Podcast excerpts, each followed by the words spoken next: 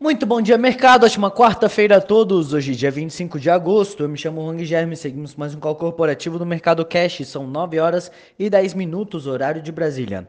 Índice S&P 500 Futuro indicando queda de 0,02% e o índice Bovespa Futuro indicando queda de 0,41%. O Ibovespa encerrou o dia de ontem em alta de 2,3%, cotado aos 120.210 pontos, voltando ao nível em que operava no dia 13 deste mês, acompanhando o dia mais positivo para os mercados globais, alta das commodities e também as novidades no noticiário político local. Arthur Lira descartou a possibilidade de votação da reforma do imposto de renda esta semana, algo que agradou os investidores que são contrários ao texto como está hoje, além de reforçar o compromisso com o fiscal. Já Rodrigo Pacheco disse em almoço com representantes do segmento de TV e rádio que o Senado não irá aderir a uma reforma que só amplia impostos.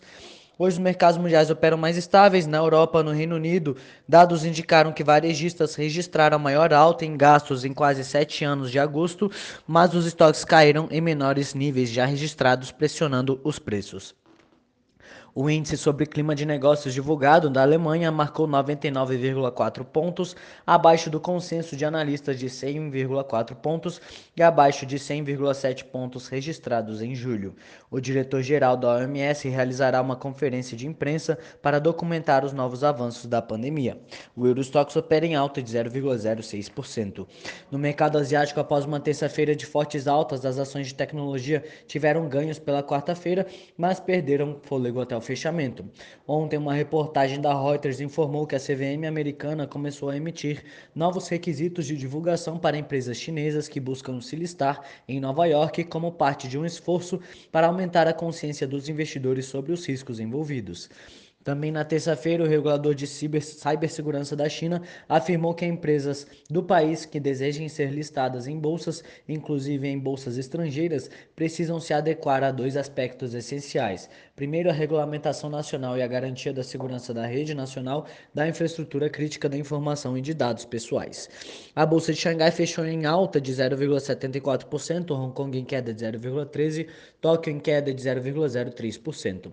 Aqui no Brasil será divulgado índice de confiança do consumidor de agosto e o IPCA 15 do mês, com projeção de alta de 0,82% frente a julho e alta de 9,24% na comparação anual.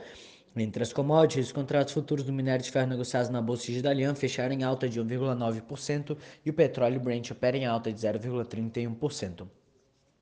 No cenário corporativo, temos notícias da Petrobras, em que a Petrobras recebeu na terça o pagamento à vista de 2,9 bilhões de dólares referentes às obrigações das parceiras chinesas CNODC e CNOOC no acordo de coparticipação participação no campo de Búzios no pré-sal da Bacia de Santos, informou a empresa em fato relevante. Agora, a estatal emitirá o certificado de adimplência para a Agência Nacional do Petróleo, Gás Natural e Biocombustíveis, última etapa para que o acordo entre em vigência em 1 de setembro. Banco do Brasil. O Banco do Brasil anunciou na terça um reforço de 10,5 bilhões de reais em recursos adicionais para financiamentos no agronegócio, sendo 2 bilhões destinados a produtores que tiveram perdas decorrentes de geadas. Os demais 8,5 bilhões serão destinados para apoiar a ampliação da tecnologia, sustentabilidade e infraestrutura no campo por meio do lançamento do programa BB Investimentos Agro. Mercado Livre. O Mercado Livre anunciou na terça a compra de 100% da plataforma de entrega de encomendas Cangu, ampliando a aposta em logística própria como diferencial na América Latina, uma das regiões onde o comércio eletrônico mais cresce no mundo.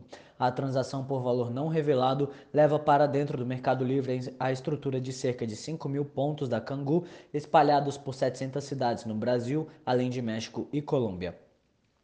Cosan, o CEO da JV Mineração, joint venture em mineração integrada pela Cosan, afirmou que a empresa deve começar a produzir no Pará em 2025 com uma capacidade de 10 milhões de toneladas de minério de ferro ao ano, que deverá ser expandida considerando os grandes recursos minerários da região de Carajás, onde a Gigante Vale já atua.